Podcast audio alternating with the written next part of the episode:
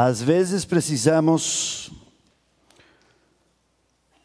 contava a vocês faz umas boas semanas, às vezes precisamos chorar com as mesmas lágrimas e os mesmos olhos com os quais rimos.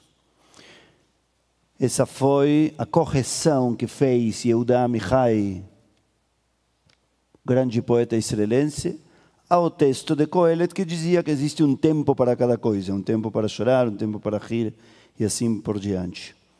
Não sei se lembram, mas há um bom tempo atrás, quando foi a, a primeira libertação de sequestrados, estávamos aqui com as crianças da escola Laffer. Eu falava com eles sobre situações nas quais, ao mesmo tempo, estávamos felizes e tristes também. Não sei se se lembram, podem assistir. As prédicas estão gravadas e editadas por nossa equipe maravilhosa. E aí as crianças deram inúmeros exemplos, tivemos que pará-los. Tão sábias são. Por exemplo, uma falou de alguém que viajou e então a criança estava feliz pela viagem e ao mesmo tempo triste pela distância. E assim por diante. Feliz e triste de ser maior. E tantos outros exemplos. E levamos com isso ao momento no qual a libertação dos sequestrados nos deixava felizes e ao mesmo tempo extremamente apreensivos e tristes diante de todos os que não foram libertados. Naquele momento tínhamos a esperança de que rapidamente seriam talvez libertados outros mais. Mas foram só alguns. E continuam lá, agora confirmados 136. confirmados, até onde podemos confirmar. Esses que estão sequestrados, de repente aparecem reconhecidos como assassinados, no 7 de outubro ou depois. A frase, então, de Coelho diz: existe um tempo para chorar e um tempo para rir. E a Mihai diz: às vezes não temos tempo para ter tempo para um e para outro. Às vezes, com os mesmos olhos, precisamos chorar e rir e com as mesmas lágrimas também. A vida às vezes traz contrastes ao mesmo tempo. Se lembram? Até aqui, citação do que tínhamos falado faz um tempo. Isto não é chamada oral, não se preocupem. Muito bem, eu tive o privilégio de estar finalmente em Israel, visitando minha família e visitando o país no qual morei mais tempo da minha vida. E acredito que se o Mihai estivesse vivo, acrescentaria mais uma correção. E diria, com os mesmos olhos, chorar, com os mesmos olhos, rir, e com os mesmos olhos, seguir em frente. Essa é minha pequena sensação do que acontece com os irmãos em Israel, com todos e com todas. Constantemente se encontram nessa situação. Ninguém pode ter uma alegria completa, nem um cotidiano completo, porque o peso do luto pelos que morreram confirmadamente, pelos que não sabemos nada deles e pelos que sabemos que estão sequestrados, é incom... incompreensível, impossível de contê-lo e a situação da guerra também. Por outro lado, a resiliência israelense incrível faz com que, com toda a intensidade, quando é possível, riam e continuem a vida com toda a força. E, por, em um terceiro passo, vão em frente, vão fazendo o cotidiano como tem que ser. As três coisas se veem no rosto de todos, nos olhos de todos, o tempo todo. Não é fácil isso. Eu olhava durante os 15 dias e pensava, e não é nada fácil.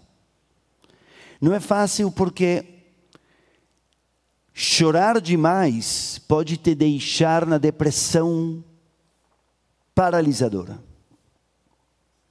Rir demais pode te levar a essa fugida da realidade, a uma abstração irresponsável e insensível. E seguir em frente no cotidiano pode conduzir a uma mesma insensibilidade, a um automatismo, a um robô, robotismo. A pergunta do milhão é: quando rir, chorar, continuar? Quanto e como? E essas são as perguntas que fazem com que você seja quem você é.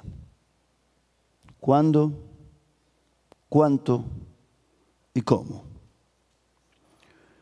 O Midrash da Parashá dessa semana o Midrash da Parashá. Parashá é a Parashá. Parashá talvez uma das mais famosas, sem que saibamos que sabemos ela. A Parashá na qual Moisés se assume como Moisés. Começa a história de Moisés. Essa é a Parashá que vamos ler amanhã. Todas e todos convidados a estar conosco, 9h30. Muito bem. Tem um momento no qual, como todos sabemos, o faraó manda matar todas as crianças. E duas mulheres se recusam a fazer o que o faraó falou e continuam dando a luz, ajudando a dar a luz. Por outro lado, nos contam que os pais de Moisés resolvem ter o filho, escondê-lo enquanto que é possível, e Miriam depois vai cuidar dele. O Midrash diz essa é uma história. Tem um, Midrash, tem muitos Midrashim, na verdade. Um Midrash específico diz atribuído a Rabi Akiva, grande rabino místico da época talmúdica, diz que, na verdade, todas as mulheres fizeram exatamente isso que hoje em dia fazem os israelenses. Todas as mulheres tiveram a capacidade de ver a tragédia e vivê-la, ao mesmo tempo arrumar as forças necessárias para viver além dela e, ao mesmo tempo, continuar a vida em frente. Rabi Akiva diz que foram as mulheres, todas as mulheres, não somente a mãe e a irmã de Moshe, absolutamente todas as mulheres que saíam todos os dias ao campo a alentar, a apoiar, a dar comida e a seduzir aos homens para que a vida continue. E esse é o grande mérito. E por isso, segundo Rabi Akiva, os judeus continuaram vivos e se salvaram. Que todo o mérito da epopeia da saída do Egito se deve às mulheres, a todas as mulheres. Interessante, esse texto eu aprendi esse ano quando me preparei para falar com vocês hoje. E li essa paraxá, podem imaginar quantas vezes, pelo menos 16 em português.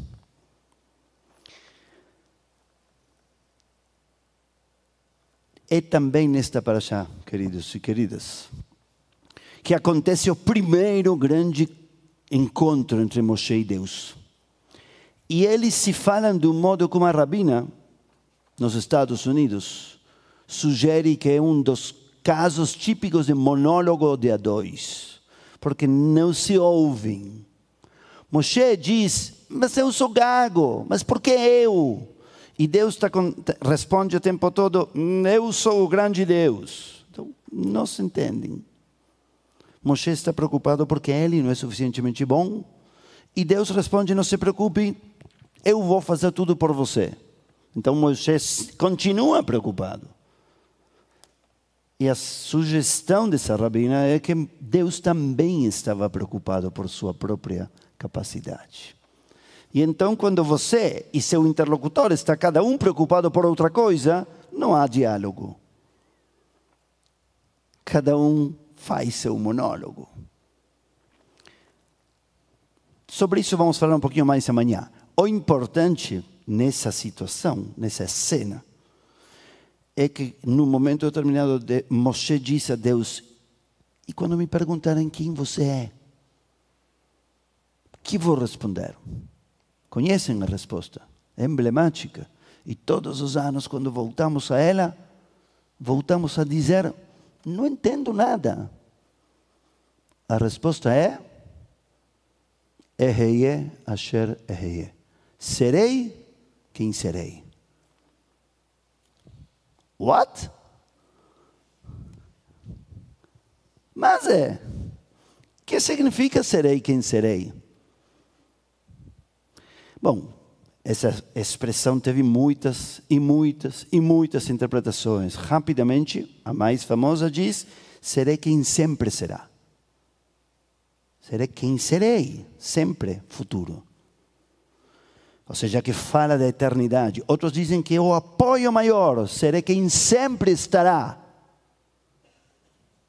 Onde você possa me invocar ou me precisar. Eu li à luz dessa questão dos olhos que choram e riem e continuam em frente, e a atitude atribuída às mulheres no Egito, esse ano li essa expressão de um outro modo, como se Deus fosse sempre um mistério: serei quem serei. E, portanto, sempre nas mãos de quem diz ter um Deus, nós. A você, a você, a você, a você, a você, a mim, a todos nós, cabe definir em cada momento o que é esse Deus. Serei quem serei. Quem possa ser para você que você possa fazer de mim. E então acaba sendo uma identidade tão misteriosa que nos dá toda a responsabilidade a nós. Diga-me quem é seu Deus e te direi quem você é. Que é?